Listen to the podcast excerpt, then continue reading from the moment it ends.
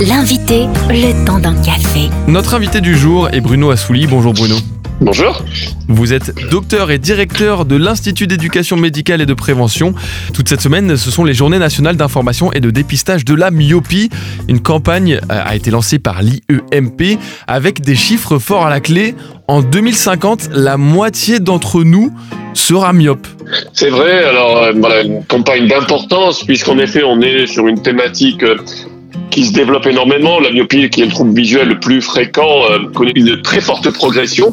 Aujourd'hui, 30% de la population mondiale est aujourd'hui myope et on, imagine que ce chiffre pourrait atteindre 50% en 2050. Donc on, est tous concernés en effet et ça va être un véritable sujet. Ce qu'on va aborder, c'est la myopie forte et, ses complications. Donc euh, voilà, une campagne nationale d'envergure où on va inciter euh, tous les Français à aller chercher de l'information, à comprendre ce qu'est la myopie et à aller se faire dépister pour ceux qui en ont le plus besoin.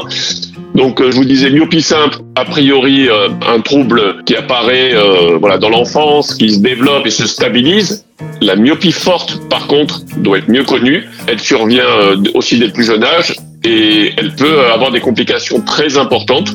C'est ce qu'on voudra mettre également en évidence avec des problématiques comme le décollement de rétine, le glaucome, la cataracte et aller jusqu'à la cécité. Donc une pathologie, la myopie à ne pas négliger. Et à ce jour, quel est l'état des lieux en France au sujet de la prévention et du traitement de la myopie? Alors aujourd'hui, l'objectif euh, de cette campagne, en effet, c'est de pouvoir euh, prévenir. Comment est-ce qu'on prévient la myopie? Premier point, on appelle ça la prévention primaire, c'est l'importance de l'hygiène de vie. Donc euh, on va donner comme conseil premier de limiter des activités prolongées en vision de près, comme la lecture, les écrans, et encadrer leur pratique. Il sera important de ne pas se tenir trop près de son livre ou de son écran, de faire des pauses régulières. Premier conseil que l'on donne. Le deuxième, c'est de privilégier les activités en extérieur pour bénéficier du rôle protecteur de la lumière du jour.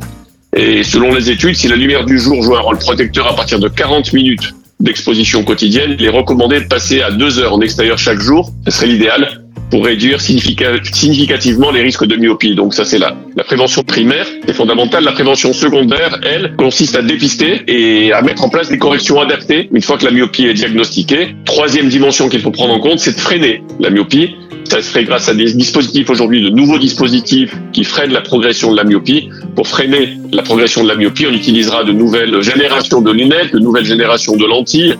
Certains colliers bah, sont des, des ressources qui doivent être mieux connues par les Français et sur lesquelles euh, la communication de la campagne va, va s'étaler. Et justement, cette campagne de dépistage, à qui est-elle destinée? Alors aujourd'hui, cette campagne va s'adresser en priorité aux, aux jeunes, euh, les enfants de tout âge, qui ont des antécédents familiaux de myopie, euh, qui ont un ou deux parents myopes, et qui n'ont pas fait contrôler leur vision depuis plus d'un an.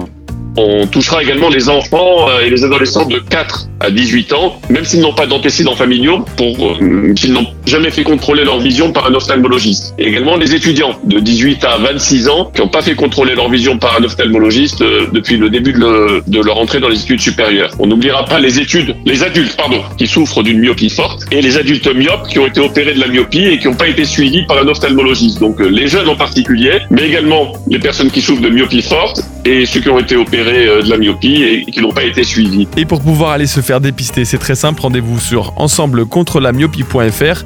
Vous renseignez votre adresse afin d'avoir le centre de dépistage le plus proche de chez vous.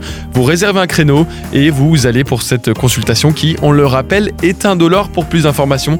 C'est donc sur ensemblecontrelamyopie.fr que ça se passe. Merci docteur Assouli. Retrouvez ce rendez-vous en replay sur farfm.com.